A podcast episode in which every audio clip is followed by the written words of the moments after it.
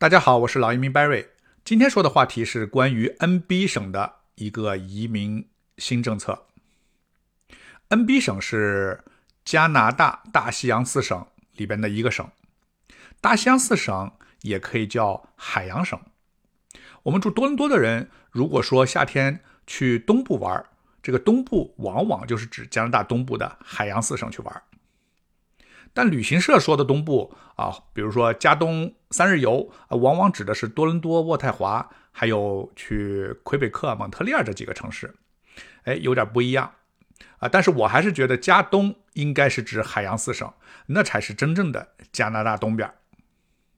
海洋四省包括 NB、NL、NS、PEI 这四个省啊，这是缩写。那么全称呢，分别是 New Brunswick、Nova Scotia。Newfoundland 还有爱德华王子岛。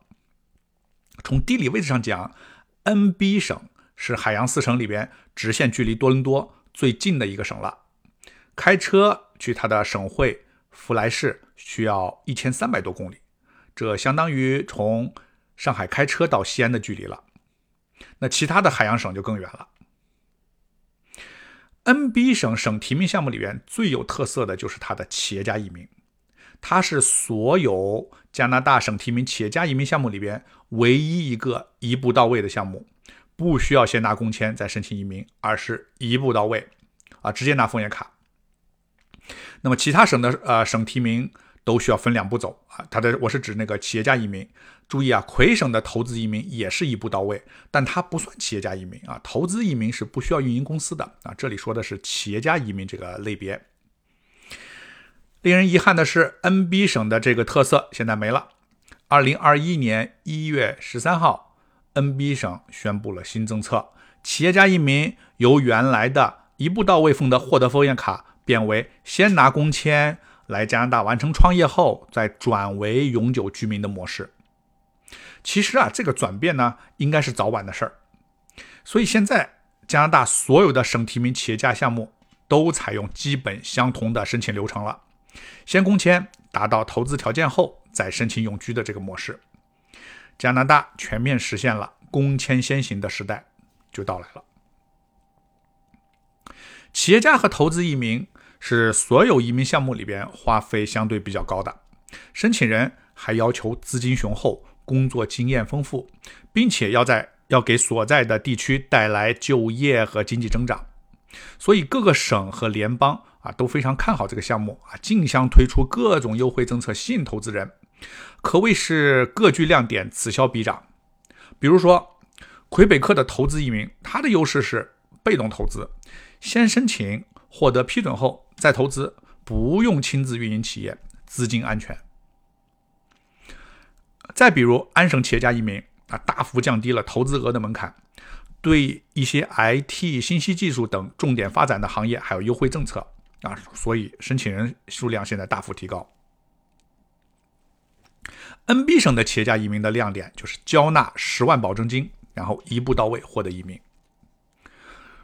但是这种靠这种政策吸引移民的方式有一个重大的弊端，就是流失率。有统计显示，新移民虽然选择一个省提名项目，但是获得枫叶卡后，由于这样或那样的原因，并不在申请地居住。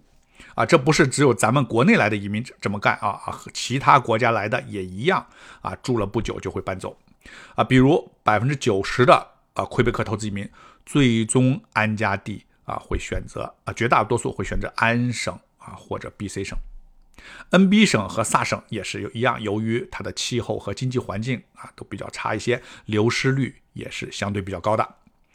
那么，随着此类项目运作的这种逐渐成熟，为了降低新移民流失率，那么确保申请人留在所所在的省，那么各个省的申请条件逐渐趋同啊，所以这是此类项目的这个必然趋势。啊，顺便说一句，各个省啊，它是无权要求新移民必须住在该省的啊，它也不可能立法禁止这些新移民流动啊，因为这样做就违宪了。我以前专门有一期讨论过的。下面我来解读一下新政的申请条件和流程。新政的申请啊，新政的申请条件啊是这样：第一，年龄要求二十一到五十九岁啊，这是很宽泛的。第二，家庭资净资产五十万加币以上，五十万加币就是二百五十万人民币啊。这个咱们国内很多城市应该有一套房啊，只要把贷款还清了，都满足啊，这个都不是什么问题。第三，高中学历以上。第四，CLB 英语五级啊，这个稍稍微复习一下啊，稍微准备一下，应该也不难。第五，三年以上企业主或高级管理经验，啊，这个是一个呃印象硬呃硬性条件，什么意思呢？就是说你不能说我拆迁了，我得得了五百万，政府给我赔五百万，哎，这个不行啊！你要有在过去五年内要有三年以上的企业主，那你运营一个企业或者你是这个企业的高管的直接的这种高管经验。第六一条，投资十五万加币以上并经营一年以上啊，十五万加币就是。七十多万人民币啊，这个也不是要求也不高。第七，创造一个全职就业机会。那第八，要求你在 NB 省定居。所以你从这个申请条件上来看，它要求并不是很高啊。但实际上呢，因为呃申请人很多啊，还需要他还是需要你打分排名抽签啊，竞争也是很激烈的。那么我预计这个政策改了以后，竞争会相对减少一些啊，但依然呢，应该还是会有很多申请人的啊。那么新政申请的四个步骤，我大概说一下。第一步，申请人向 NB 省移民局啊申请工作许可支持信。那么第二步呢，获得了 NB 省工签支持信以后，向联邦移民部啊申请获得工作签证，有效期两年。第三步，那么收到工签以后，来啊和全家带着孩子来 NB 省创业和定居。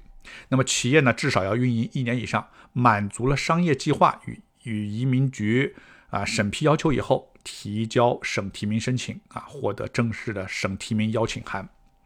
第四步，向加拿大移民部申请永久居民。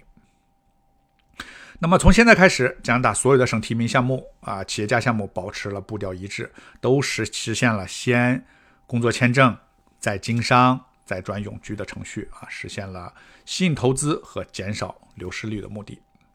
好，那我今天的分享就到这里。我是加拿大直派移民顾问，我是呃老移民 Barry，我在多伦多。感谢您的收听，有关移民留学的各种问题，欢迎咨询我。我们下一期再见。